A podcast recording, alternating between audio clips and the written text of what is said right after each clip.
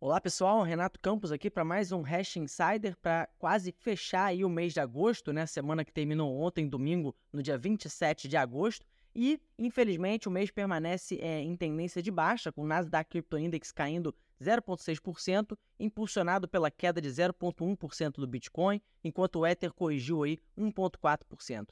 Grande parte do clima pessimista se deve ao discurso hawkish do Jerome Powell, vocês devem ter acompanhado, durante o simpósio anual de Jackson Hole, o Powell afirmou que o Fed está atento a sinais de que a economia pode não estar esfriando como esperado e que, portanto, isso pode justificar um maior aperto da política monetária. Isso garantiu aí um mau humor para ativos de risco. O nosso CIO, Samir Kerbaj, falou um pouco sobre esses tópicos numa reportagem da Coindesk TV. Eu vou botar aí o link para vocês. E falando das notícias, Agora, uma notícia relativa a Hashdex. A New York Stock Exchange apresentou um formulário à SEC, o regulador americano, na sexta-feira, para permitir que o Hashdex Bitcoin Futures ETF invista em Bitcoin Spot, ou seja, Bitcoin à vista, o que foi amplamente divulgado por várias publicações e no Twitter. Eu vou colocar o link aqui para vocês. E se vocês quiserem ler mais sobre a jornada de pedido de ETF à vista de Bitcoin nos Estados Unidos e quais são as implicações desses pedidos e as possíveis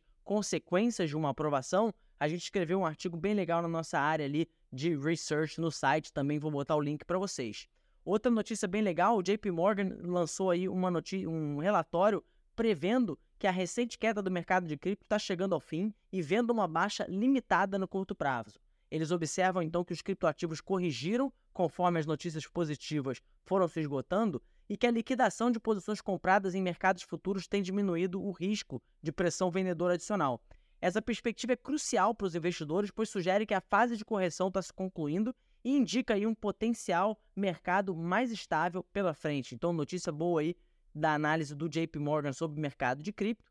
Agora falando uma notícia bem legal da stablecoin, né, a, a, o ativo digital lastreado em dólar USDC está se expandindo para importantes plataformas de contratos inteligentes e soluções de escalabilidade, seguindo a tendência de stablecoins utilizando várias diferentes blockchains para transação.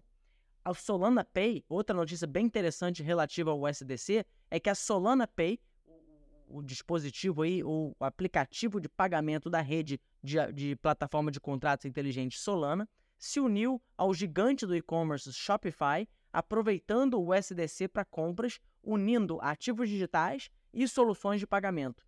Esses eventos tornam realidade o uso de cripto em pagamentos com menos fricção, fortalecendo o setor de finanças descentralizadas, DeFi, e permitindo um uso mais amplo de stablecoin. Então, notícias interessantes aí da adoção de stablecoins.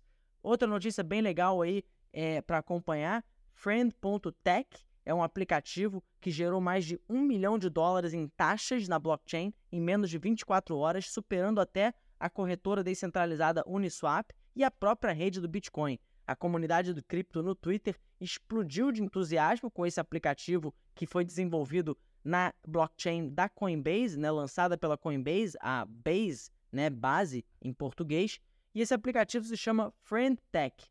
O aplicativo basicamente permite aos usuários adquirir participações de propriedade em contas vinculadas ao Twitter, concedendo a eles acesso a salas de chat privada exclusivas hospedadas pelos titulares dessa conta. Ou seja, você tem acesso exclusivo aí a algumas contas no Twitter e você compra esse acesso por meio de, de criptoativos e usando é, a blockchain da Coinbase. Então, uma solução aí bem fora da caixa é, dentro de cripto, vale acompanhar. E por último aí, é, eu vou deixar o link do nosso artigo falando sobre a aprovação de ETF à vista de Bitcoin nos Estados Unidos, se isso importa ou não. O nosso CIO Samir Kebaj discute detalhes chave em torno do pedido de ETF Spot nos Estados Unidos, incluindo aí a linha do tempo, processo regulatório e as possíveis consequências. E com isso eu fecho aqui o nosso Hash Insider. Caso tenham qualquer comentário, só voltar para a gente aí pelo canal que você recebeu o Hash Insider. Desejo a vocês aí uma ótima semana.